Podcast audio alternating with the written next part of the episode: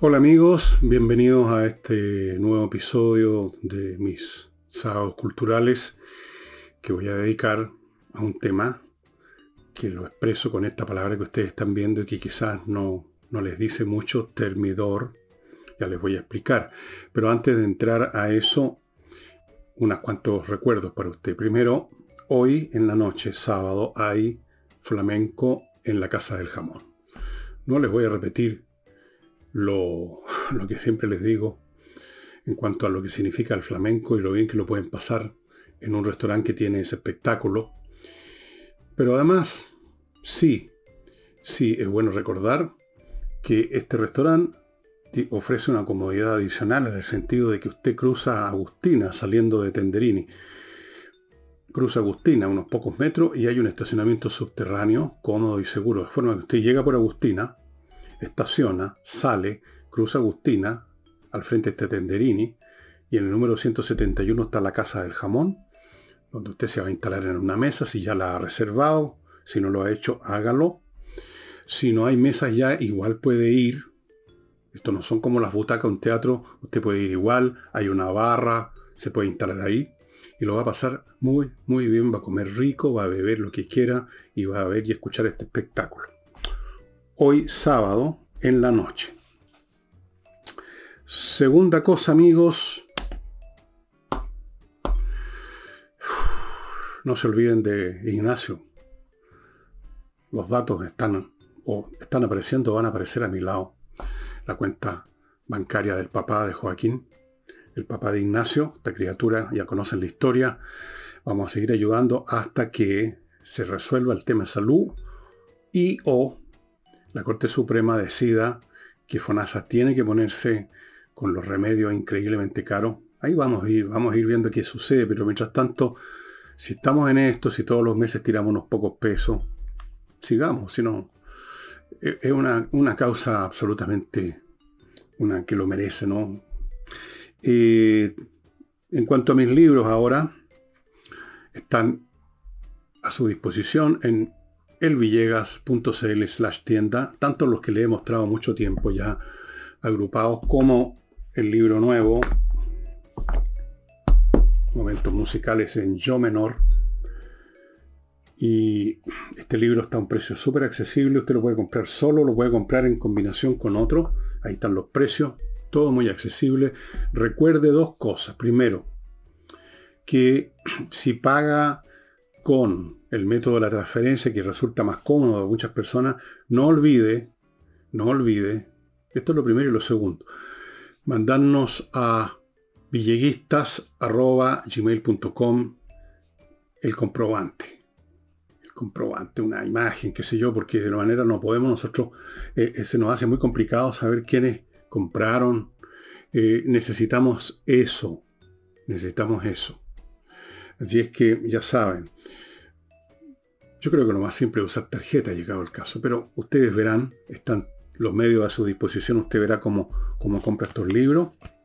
Eh, ayer amenacé que les iba a leer un pedacito de uno de nuestros capítulos del momento musical en Yo Menor para que se den una idea de qué trata, y no lo hice.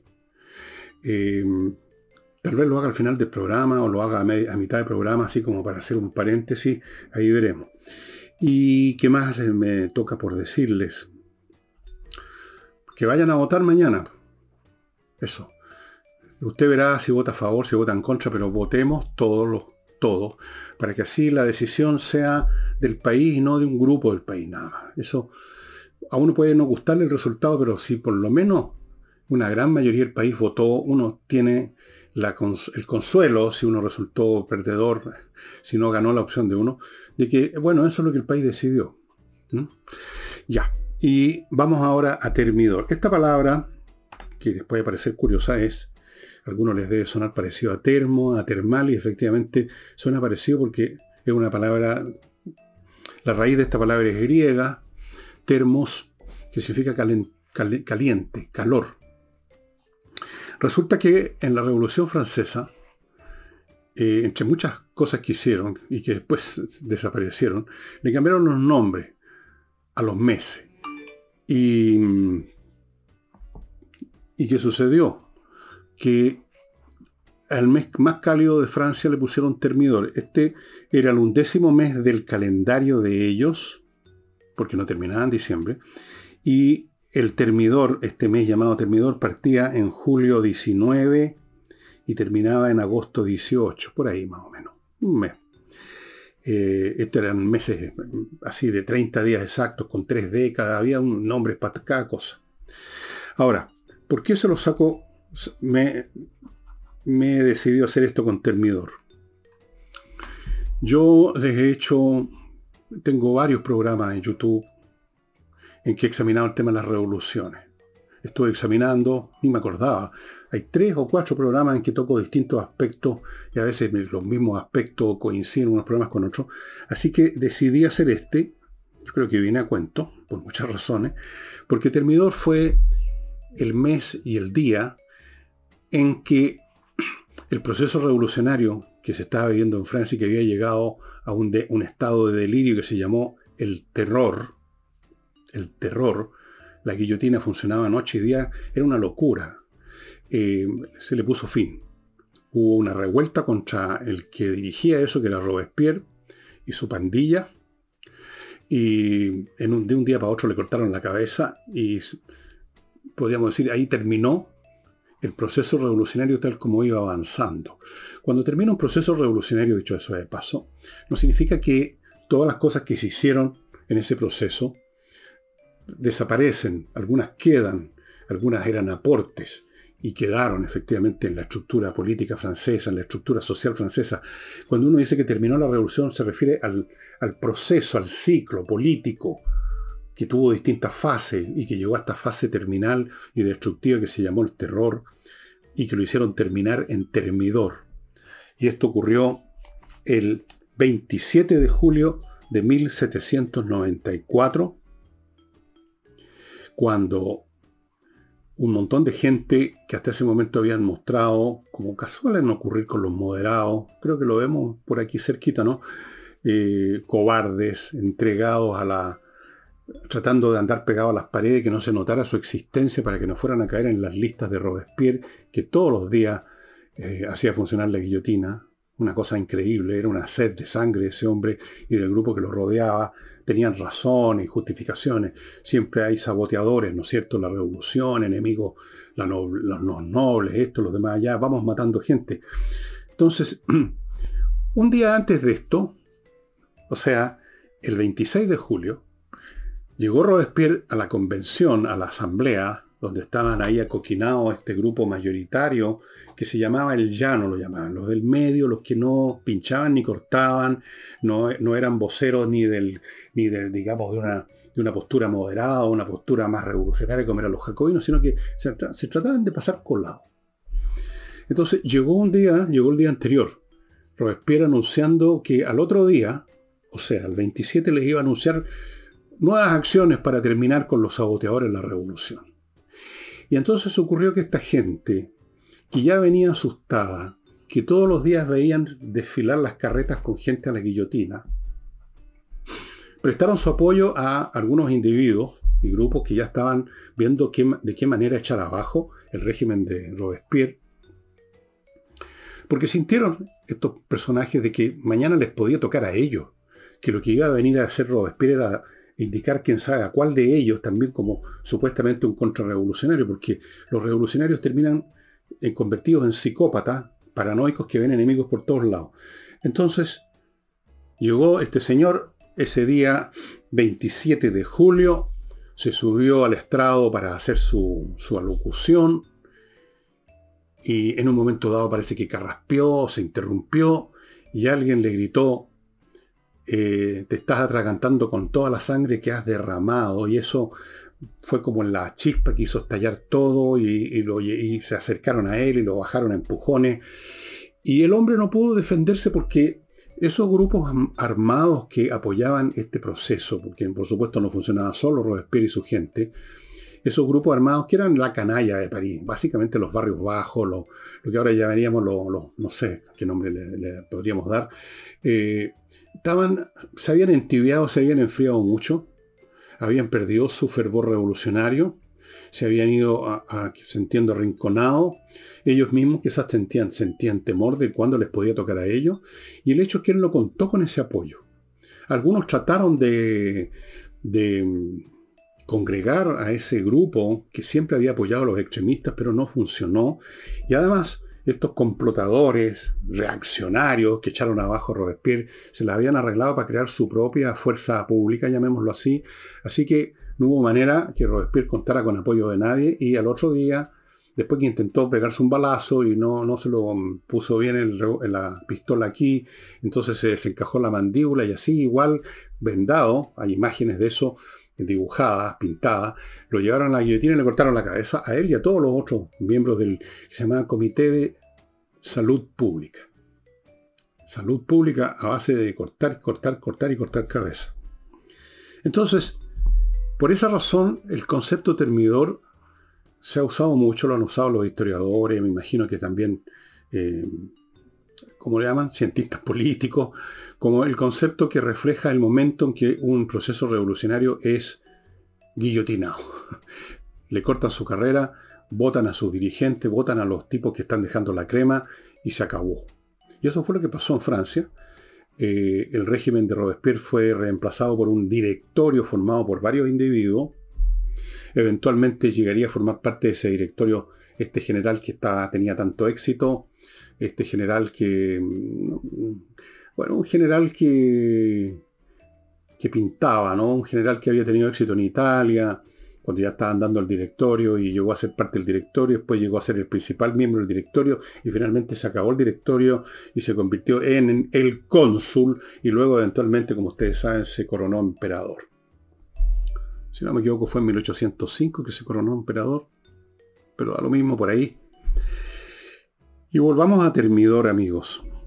Terminó entonces el momento en que, cuando una revolución ha llegado a su paroxismo de violencia, de estupidez, de infundirle molestia, ya en este caso pánico a la gente porque les podía tocar mañana la guillotina, en ese momento los cobardes, los moderados, todos los que han estado tratando de pasar desapercibidos, de salir, salir coladitos, digamos, eh, no defender a nadie, vieron pasar a cuántos que los condenaron, por supuesto condenaron al rey, condenaron a la reina, vamos cortando cabezas. Cayeron cabezas muy ilustres, incluso grandes científicos, eh, gente mucho más valiosa que todos esos tipos sumados y, multiplicados. Entonces, bueno, pero llegó un momento en que se asustaron y que le dieron fundamento, le dieron una base a, este, a estos que estaban eh, complotando por detrás. Entre ellos estaba el famoso Fouché, que había sido un jacobino bastante sangriento en la provincia y que llegó a ser alguna vez con Napoleón el ministro de policía y también creo que con Luis XVIII, un tipo que sobrevivió mucho igual que Talleyrand.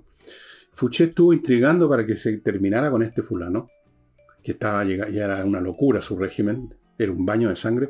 Y cuando estos moderados, cuando estos cobardes finalmente se envalentonaron un poco por miedo de perder el pellejo al otro día, ahí se cayó. Es muy interesante porque esto señala cómo en un momento dado eh, se produce una situación que cristaliza un estado coloidal, vago, se, se convierte en algo definido, articulado, y el régimen que parecía que podía durar eternamente en medio de estos cobardes se desmorona.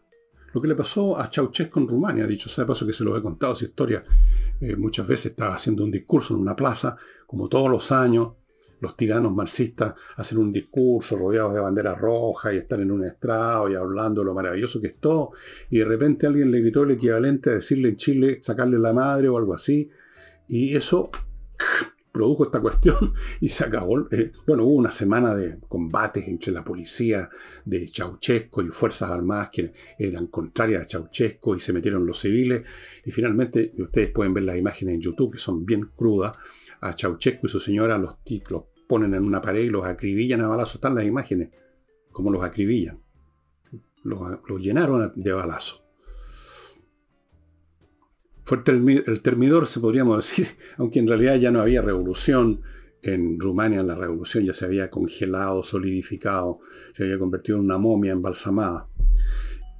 Em, bueno, eh, antes de seguirles contando esta historia, muy interesante, de Termidor, que pasó después. Porque ahora les estoy contando, como ustedes ven, no sobre las revoluciones, sino que sobre el final de las revoluciones y que viene después de las revoluciones. Em, me van a permitir que les recuerde algunas cositas que son de mis auspiciadores de día sábado, que tienen la amabilidad de apoyarnos, a pesar de que saben que viene menos, bastante menos gente. Parto con Kaizen Automotriz. Perdón la interrupción. Les decía que Kaizen Automotriz es un garage que se especializa en la mantención preventiva. No espere que su auto quede en pan y lo deje botado. Llévelo por la menor cosa que usted siente o incluso si no siente ninguna cosa rara. Pero hay cosas que de repente, por ejemplo, si se corta una correa de transmisión o muere la batería o cualquier cosa así pueden pasar bruscamente, llévelo a Kaizen Automotriz y ellos lo revisan por completo. Es como un excentro médico.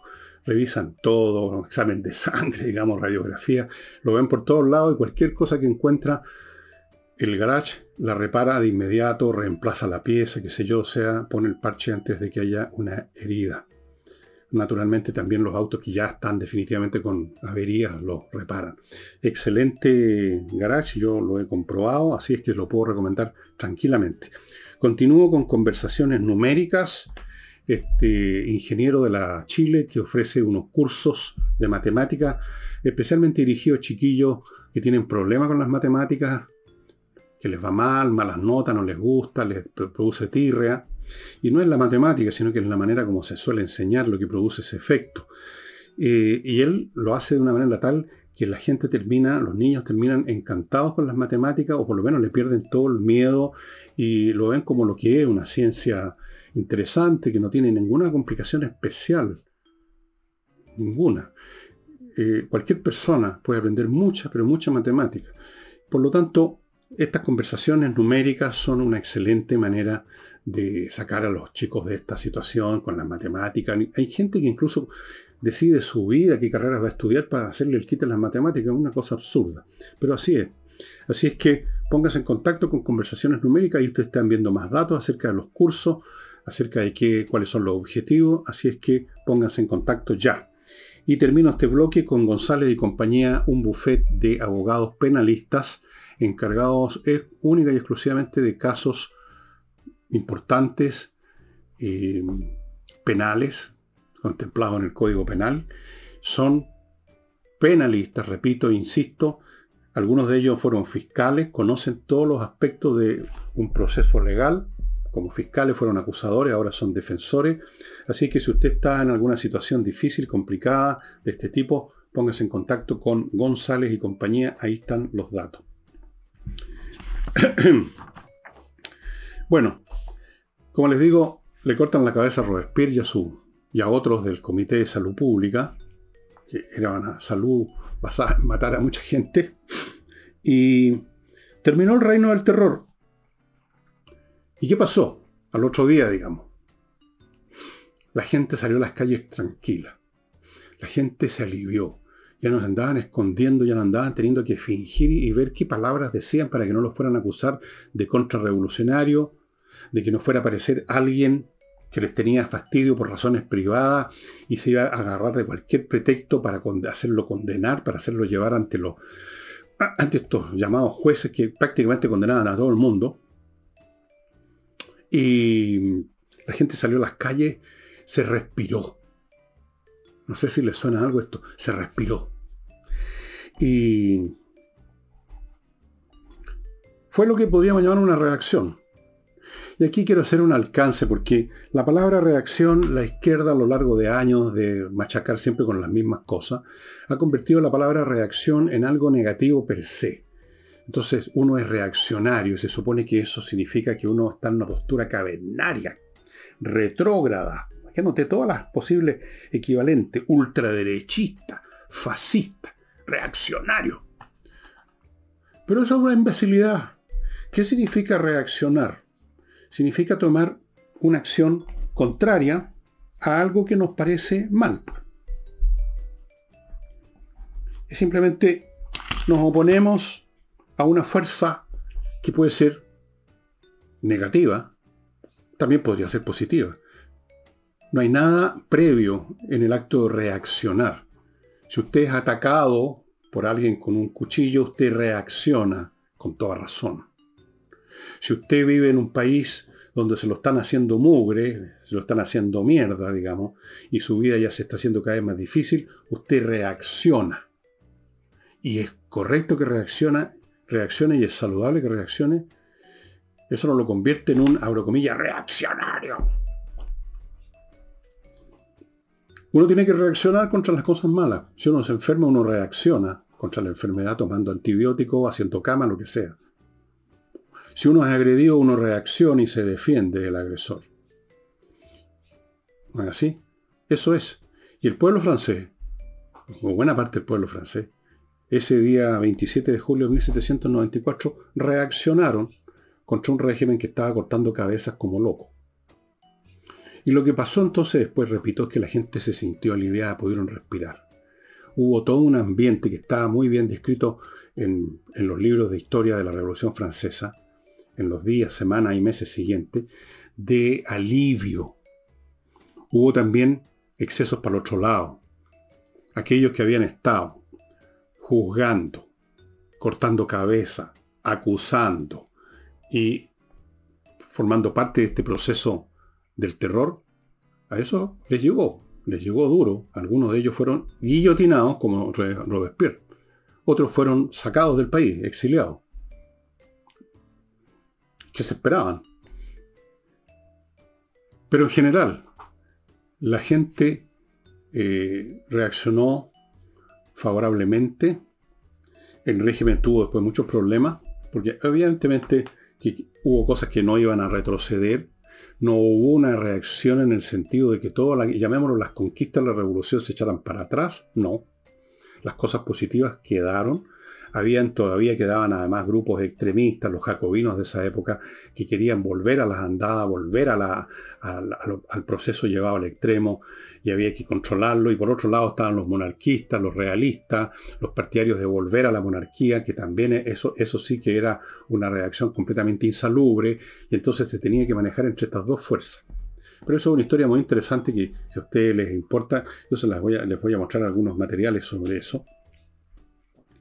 Pero no necesariamente estas reacciones a un mal régimen, a un régimen criminal, como era el de Robespierre, significa que ocurrió algo malo. Era una reacción que era necesaria para Francia. Y así fue lo que ocurrió. Hay reacciones que son necesarias. No todas las reacciones son como esos personajes monárquicos que querían restaurar la, monarquía. Eso era absurdo. Los tiempos habían cambiado. Ustedes me entienden, creo, a lo que voy uno tiene que asumir cambios, uno tiene que asumir modificaciones, pero tampoco tiene que llegar a los extremos y convertir esto, digamos, en una, en una especie de una, una, chacota, una locura, tirar todo por la ventana, dejar la crema.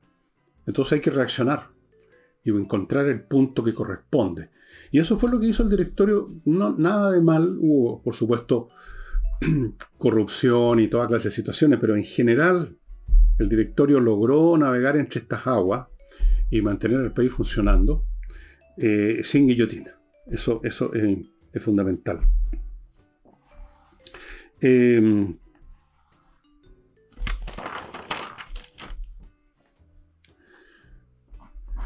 al directorio político eh, que tenía de empleado, podríamos decir, a, Napoleón, era un general que estaba participando en, guerras en Italia. Eh, finalmente Napoleón se convirtió en el, principal miembro del directorio, después se convirtió en cónsul para la casa, los, los, demás directores, y luego se convertiría en emperador, y entraríamos a otra fase política francesa que no viene a cuento aquí eh, analizar porque no, no, no corresponde. Un periodo de guerras. Pero a pesar de todo, fíjense ustedes, Napoleón, dentro de todo, dentro de su exceso, dentro de su interés, de su ambición fallida finalmente crear un imperio en Europa, de crear un poco lo que es ahora la Unión Europea, pero a la bayoneta limpia, eh, él logró mantener también las cosas que se habían logrado en la revolución, las cosas positivas, que no fueron pocas, logró poner orden, logró administrar bien y sus acciones militares, yo no sé, pudieron haber sido quizás, pudieron no haber existido, o tal vez eran necesarias para mantener el régimen. Un régimen militar rara vez se puede sostener si no actúa militarmente. Se, pierde legitimidad, por así decirlo. Eh, pero hubo, como digo, un, un periodo en que Francia respiró. Y se acomodó a las nuevas situaciones, incluyendo la nobleza que había sobrevivido. Algunos de ellos se habían ido muy rápido de Francia, otros después volvieron. Eh, no recuperaron necesariamente sus tierras. Eh, posteriormente, algunos de ellos se incorporaron a la nueva nobleza que creó Napoleón, creó su propia corte, su propia nobleza. Eh, se acomodaron a los nuevos tiempos. Salvo, como siempre ocurre, un grupito especialmente torpe, de los cuales se decía en esa época, no han, eh, ¿cómo era? No han aprendido nada ni han olvidado nada.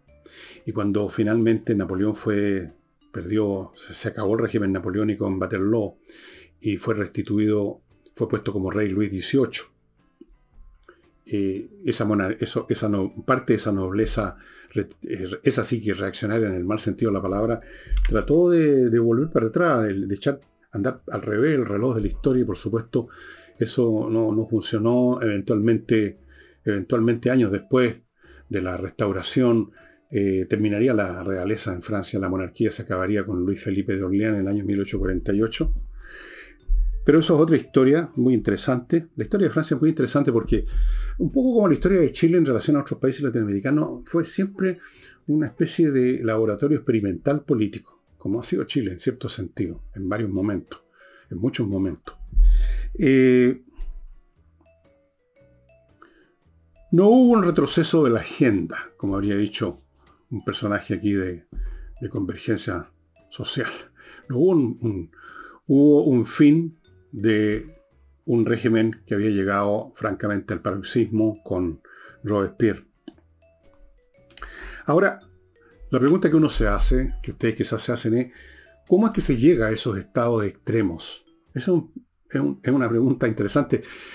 Eh, es un proceso dialéctico, podríamos decir, interactivo.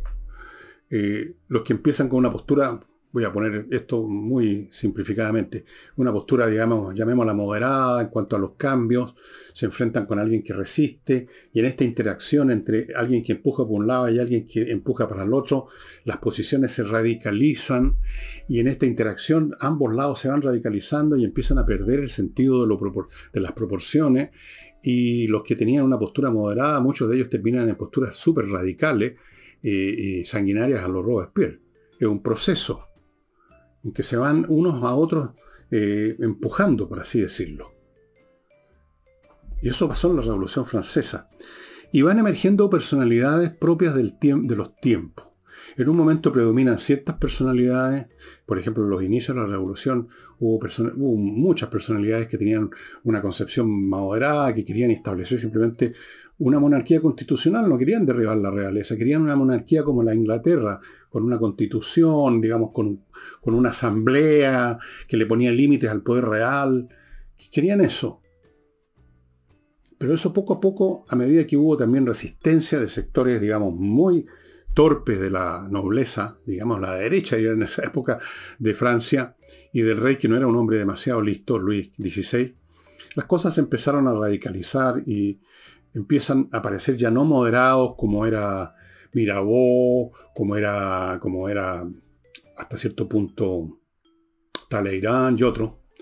Empiezan a aparecer personajes eh, que eran moderados y se empiezan a convertir, empiezan a aparecer los ideólogos furibundos. Empiezan a aparecer los hipócritas santurrones que quieren llevar las cosas al extremo. Empiezan a aparecer, en otras palabras, los marat. Los marat.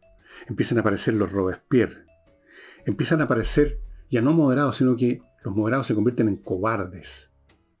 Empiezan a aparecer los inescrupulosos, como Danton, que se metió fondos al bolsillo, perdió la cabeza, entre paréntesis, en este proceso de radicalización empiezan a aparecer las muchedumbres ansiosas de destruir, de vandalizar y de tomar venganza de, sus, eh, de su situación de toda la vida, empiezan a aparecer eh, masas enfurecidas, empieza a aparecer todas las condiciones que, llevan, que llevaron al poder finalmente a Robespierre. Bueno, esto es más complicado, hubo otras causas también. Francia ya había, se había metido en guerra con casi toda Europa, y eso fue en, una, en la fase intermedia del proceso de la revolución y fue uno de los elementos que ayudó a radicalizar el estar en guerra. Eh, ese es el tipo de personajes que aparecen en esos periodos. Son distintos. cada tiempo tiene su personaje. Si me permiten, por ejemplo, un paréntesis. Lo dije en unos programas atrás. Creo que fue en un sábado también. Que Biden, el presidente de Estados Unidos, que aparece como un hombre timorato, débil, que cede, que negocia desde una posición de debilidad, como pasó en su reunión con Jinping, el mandatario chino, que sacó a sus tropas y dejó votado a los, incluso a los colaboradores del ejército norteamericano en Afganistán, ya los deben haber matado a todos. Eh, dije yo, y es posible que sea, que sea cierto, que, tal vez sea el hombre que necesitan las circunstancias. Cuando uno examina la situación de Estados Unidos en términos de su economía, de su población, de su cultura, de su, de su, de su grave de, radicalización política, eh, de sus problemas de todo orden, eh, uno comprende que Estados Unidos, aparentemente, porque estas cosas pueden cambiar, está en una posición que no le permite realmente parar, enfrentarse a los chinos.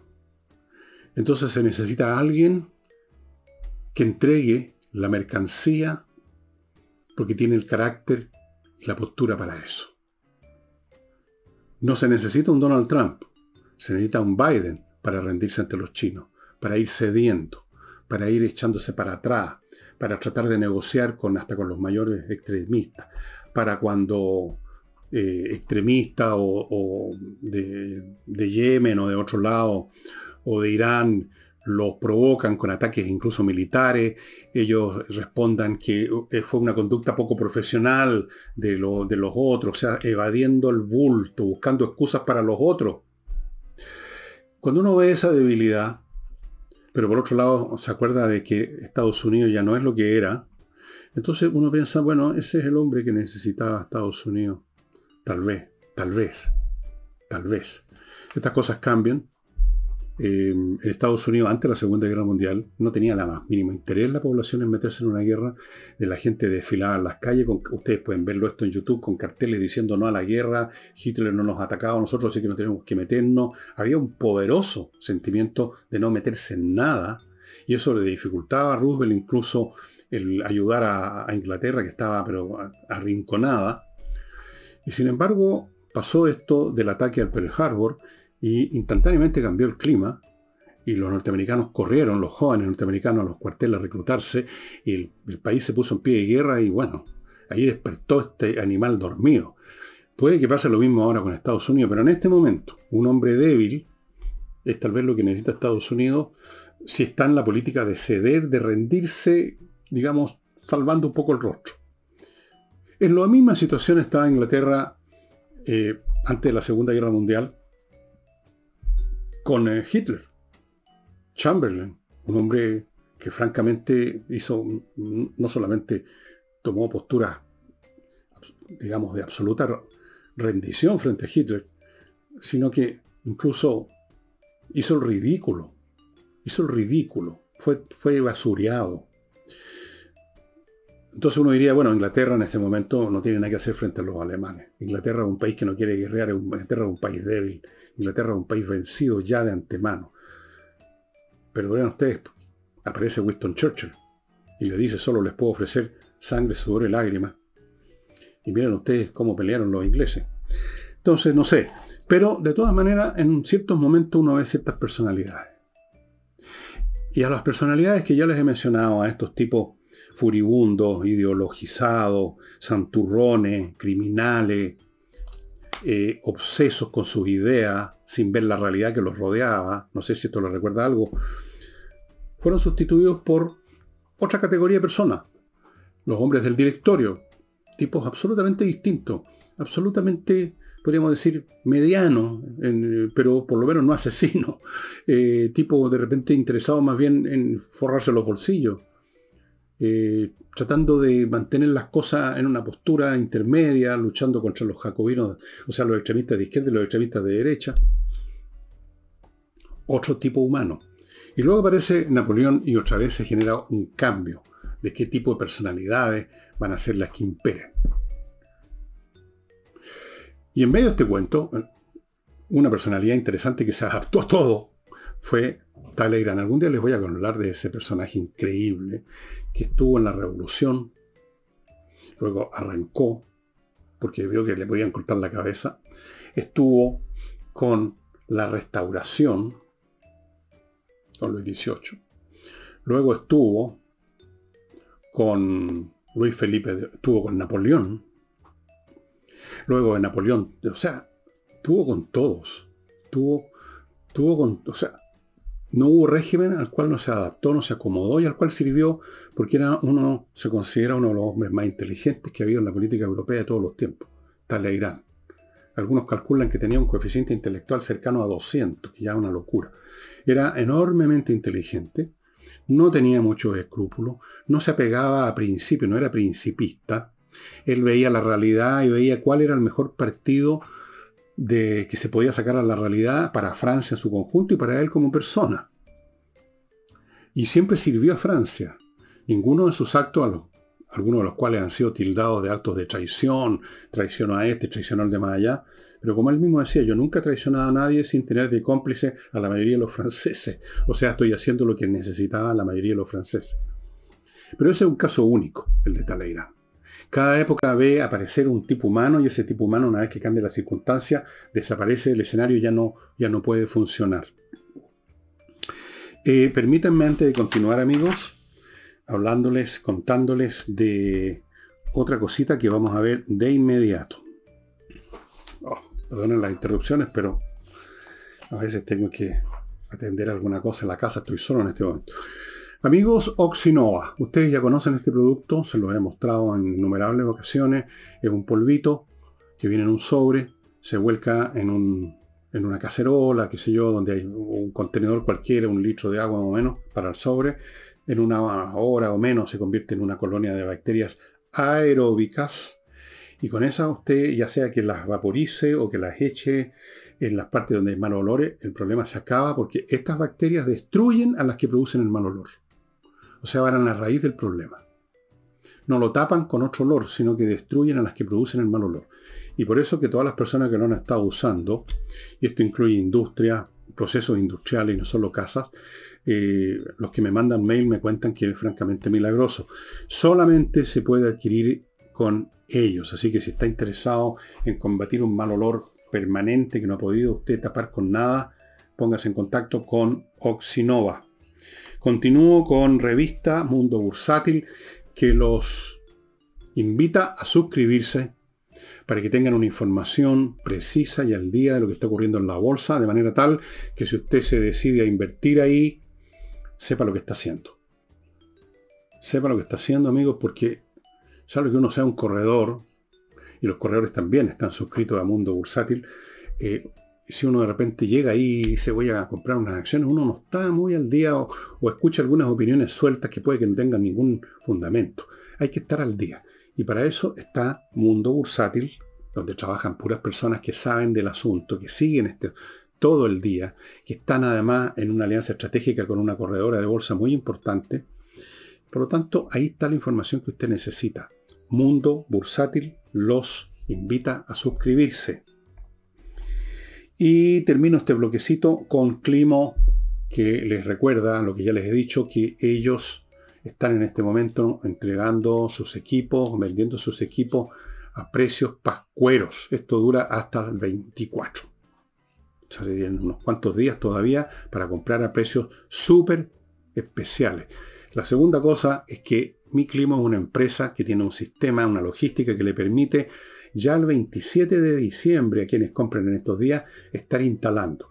Otras empresas tienen fechas para fines de enero. No las voy a nombrar, pero es así.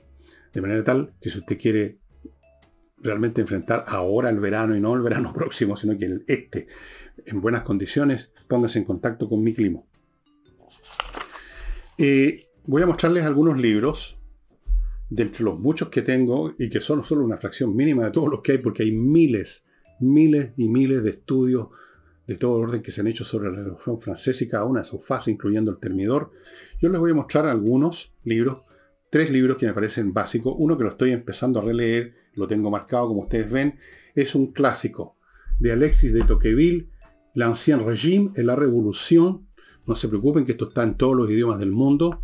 Yo lo tengo aquí en francés, lo, lo compré en París este libro hace años atrás, pero está en, eh, todos los idiomas. El, el, antiguo régimen y la revolución, que es un examen, no es una historia contando el tal día pasó tal cosa. Como dice el mismo, esto no es una historia de la revolución, es un estudio sobre esta, es un estudio de la revolución, los mecanismos que la llevaron, de dónde emerge esta revolución. Y en el fondo lo que demuestra el éxito de Tocqueville es que la revolución no cayó como un meteorito, algo ajeno, sino que estaba ya en todo el cuerpo del ancien régime, en lo que circulaba por las propias venas del ancien régime.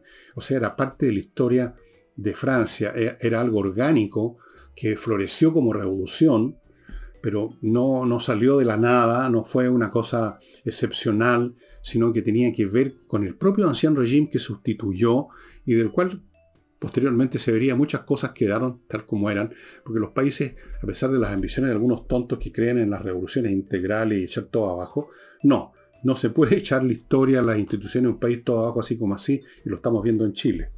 Este libro. Este también se los recomiendo, cosa que he hecho muchas veces en este programa. También está en todos los idiomas, castellano, francés, inglés, alemán, etc. Ciudadanos de Simon Chama, una crónica de la Revolución Francesa. Esto es una historia con días y cosas, lo más entretenido que hay. Simon Chama, un gran escritor, además, muy entretenido como escribe. Y aquí no hay un análisis, un estudio de cosas abstractas, sino que es la crónica, una crónica, lo que va pasando, lo que va ocurriendo, naturalmente con inteligencia, con análisis de los personajes. Aquí, por supuesto, hay, en esta edición, por lo menos hay eh, ilustraciones de personas de la de la época. Esta edición de la... ¿De qué editorial es esta, caramba? Esto fue... Este libro lo tengo hace bastantes años ya. Vintage Books, una división de Random House. Esto es del año del señor 1989. Lo escribió, hizo el copyright Simon Chama. Y este libro fue publicado ¿Cuándo lo publicaron? Bueno, da lo mismo cuando lo publicaron. Es del siglo pasado, eso sí. Pero está disponible. Muy, pero muy bueno si quieren una historia. Hay millones de historias, pero esta es la más entretenida de todas. Y también les voy a mostrar ahora otro libro que ha sido mostrado aquí muchas veces. Este libro es precisamente uno que se dedica a examinar esta fase del terror y por lo tanto examinar a los personajes, a Robespierre. Aquí hay unos cuadros que hace de los personajes el autor Loomis, Stanley Loomis, que alcanzó a escribir cuatro libros en su vida, todos relacionados con la historia de Francia y con la Revolución Francesa o por los alrededores. El hombre lamentablemente murió unos pocos días, dos o tres días antes de cumplir 50 años en París, lo atropellaron, vivía en Francia, y un gran escritor, realmente fantástico, de los mejores estilistas que yo he leído en mi vida, su análisis de los personajes, no solo de Robespierre, sino que de otros, cómo se enlazan unos con otros, el clima que se vivía en Francia en ese año 1794 y un poco antes también, está en este libro que es difícil encontrarlo. pueden ustedes encontrarlo en la librería de segunda mano AV Books. Yo se los recomiendo, pero de todos los libros que les he mostrado, este es fantástico. Fantástico, estimados amigos. Y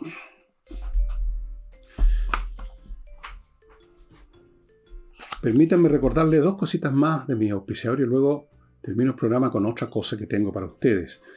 Em, Fundo Las Cumbres, esta iniciativa inmobiliaria que está entregando parcelas en medio de un bosque muy cerca de Puerto Varas, pero al mismo tiempo muy lejos de Puerto Varas. Lejos porque está en una zona preciosa, en medio de un bosque, usted no tiene nada que ver con el resto del mundo ahí, rodeado de árboles, una cosa maravillosa. Pero por otro lado, si necesita algo de la vida urbana, en 15 minutos en auto está en Puerto Vara, para cualquier cosa. Esto está en la playa Check, por ahí cerca, esa es la región, la gente de Puerto Vara me imagino que la conocen perfectamente. Eh, parcelas en el bosque, es una cosa única. Fundo las cumbres, que hay un QR, creo que llaman estas cuestiones, agárrala con su celular y va a poder ir al sitio donde hay algunas personas que ya están ahí que van a contarles lo que significa y van a ver fotografías, qué sé yo, de este lugar. Y termino con Gigena, amigos, la academia de música online que enseña a tocar, a usar guitarra, con trabajo, saxofones, con batería, piano, órgano, flauta, lo que hasta ukelele. No, no contesto número desconocido. Y eso, amigos, la música es muy importante. Y a propósito de eso, bueno, ya les, ya les he mostrado este libro, pero ustedes todavía podrán decir, bueno, pero ¿de qué trata esto? Vamos a ver si esto sirve de algo. Hay un capítulo, le voy a leer un par de párrafos nomás. El capítulo 9 se llama, se refiere, examina la música de películas y o en películas. Y dice así, a propósito de música hecha para acompañar otra cosa, para realzar otra cosa, siempre el cine, incluso cuando era mudo, ha necesitado y utilizado la música para acompañarse y realzarse. En los primeros años de esta industria... Son porfiados, ¿ah? ¿eh? vamos a apagarlo entonces mejor. Para que no juegan más. Ya. En los primeros años de esta industria, para amenizar la función, los propietarios de las salas de cine contrataban a un pianista que instalado al pie del telón aporreaba el teclado para darle vida sonora al celuloide. Si veían que el empalagoso galán de labios pintados y ojos como huevo frito, ideal masculino propio del cine de esa época, estaba por darle un beso a la candorosa niña de la película, entonces tocaba algo dulzón del repertorio popular o incluso clásico, alguna de esas melopeas de Chopin que chorrean mermelada. Si las imágenes eran de acción, machacaban las teclas a más de 100 compases por minuto, esforzando, para ponerse literalmente a tono con la cabalgata de los bandidos o la locomotora desbocada. Eso es una cosa a la pasadita. Eh, aquí hablo de descubrimientos que hice de músicos de jazz. Eh, qué sé yo. Eh, por ejemplo. No, no, no, no, no, tiene sentido que les lea 20.000 cosas más. Son mis experiencias, cómo yo llegué al jazz, cómo yo llegué a conocer al gran violinista Stefan Grappelli, cómo conocí al gran saxofonista Lucky Thompson, cómo escuché y conocí la música del periodo neoclásico y el anterior de Igor Stravinsky, cómo partí con Gershwin cuando tenía tres años y un tercio o dos tercios, cómo fui, me fui metiendo y cada metida a la música, cada descubrimiento ocurrió en un cierto momento, de cierta manera, pero eso solo a la puerta de entrada, amigo. Lo que interesa es lo que viene después. Yo creo que se van a entretener con la historia de cómo descubrir tal cosa, pero lo importante es lo que viene después, la música. Y cuando digo viene después no significa que yo me ponga a hacer un análisis técnico de la música, sino que significa simplemente que les cuento, que les hablo, qué, es esa música, qué es lo que era, cuándo la compusieron, quién era el, músico, en qué mundo se movía. Aquí tengo anécdota de cuando Stravinsky vino a Chile. El gran músico Stravinsky estuvo en Chile en los años 60 y fue realmente una cosa, pero bueno, yo he sabido de esas cosas, he leído, he estudiado, conocí a gente que conoció a gente que estuvo con Stravinsky, hay millones de anécdotas, y por lo tanto mi experiencia personal es solo una, un punto de entrada mínimo nada más, si no crean ustedes que aquí, aquí estoy contando mi vida, ni mucho menos. Momentos musicales en Yo Menor, yo creo que es un libro ideal para escabullirse de las situaciones que estamos viviendo y vamos a seguir viendo por mucho tiempo. Y para salir de eso, yo lo escribí para salir de eso y los que lo lean van a salir de eso también. Así que, bueno, yo recomiendo siempre mis libros, por supuesto. Creo que están, todos bien escritos, creo que son todos entretenidos, algunos a ustedes les gustarán más, otros menos. Este les va a gustar. Momentos musicales empieza precisamente yo diciendo lo que relataré sucedió en el otoño de 1952. Y ahí empieza todo. Cuando tenía tres años y un poco más. Bueno amigos, sería todo. Quizás el programa está un poquito más corto que otras veces. Mañana no sé qué personaje, no necesariamente un autor, no necesariamente un escritor, voy a tratar. En una de esas me meto con este tipo Talleyrand, aunque por otro lado bastante desconocido por, por la gente que tal vez no. Voy a buscar a alguien más conocido. no sé, un político norteamericano como Abraham Lincoln, o podría ser. Eh, no sé. Puede ser chileno también. Puede ser eh, alguno de esos grandes presidentes que tuvimos en algún momento como Arturo Alessandri, el león de Trapacá. O puede ser un músico, o puede ser un gran general, puede ser Julio César. ¿Por qué no? Podría ser Napoleón hay una película ahora de Napoleón, en una de esas, Napoleón. No es que sea experto en Napoleón, pero tengo su, celular, así le puedo llamar y le, pregunto. Amigos, acompáñenme este sábado. Bueno, ya me están acompañando. Y acompáñenme mañana. Eso es lo que les pido. Mañana especialmente que la votación. No, yo sé que muchos de ustedes se van a instalar a ver los cómputos desde el apenas empiece, pero eso empieza tipo 5 de la tarde, empiezan los primeros cómputos, así que antes de eso va a poder ver la media horita que voy a dedicar a algún personaje. Y con eso amigos termino mi programa de hoy. Muchas gracias, nos estamos viendo.